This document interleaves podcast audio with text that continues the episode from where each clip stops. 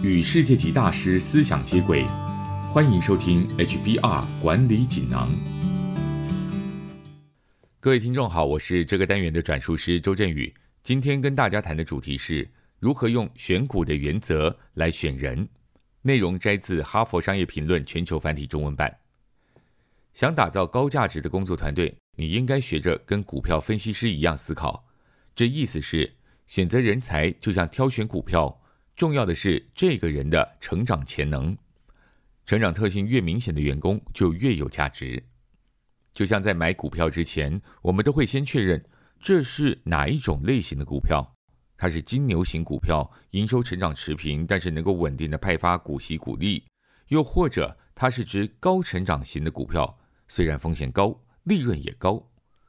身为上司、领导人或是主管的你，该如何像挑选股票一样思考，为公司打造一个高成长组合，挑选有潜力持续成长的员工呢？以下有三个建议可以提供给你参考。第一个建议是逢低买进。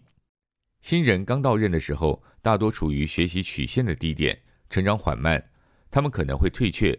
有些主管可能因此没耐心，但具有成长潜力的员工，只要给他们时间。一旦到达那个引爆点，他们就会加速成长，能力与自信倍增。主管挑选团队成员的标准应该着重于他的潜力，而不是过往成就。这就是所谓的逢低买进。潜力越高的新进人员，越有着向曲线上方移动的能力。再加上主管和其他同事的指导，假以时日，他必定会成为优秀的员工。而他们越有价值，对组织和公司的贡献就越大。第二个建议是，说明你的投资理念。决定雇佣某个人的时候，你应该清楚向其他同事传达选择雇佣他的原因，以及他将会为组织创造什么样的价值。就像每只股票都有故事，人们也有。这个人是不是同类型人才当中最优秀的？上任之后，他是不是处于最佳位置，准备好担负重要职务？即便他们不是刚刚说的逢低买进型员工。而是像金牛型股票一样，处于曲线的顶峰。他们本身可能没有爆发的动能，但成熟的技术和丰富的经验却可以提供稳定的基础。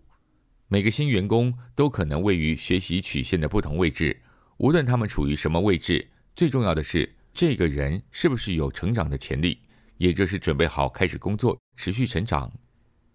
第三个建议是高价卖出。如果你的员工已经到达自己曲线的顶点，你应该鼓励他们勇于接受新任务，例如让他们接下全新的职务，调派到不同部门，或是留在原本职位，但指派他们更具挑战性的任务，甚至邀请他们担任其他新人的导师。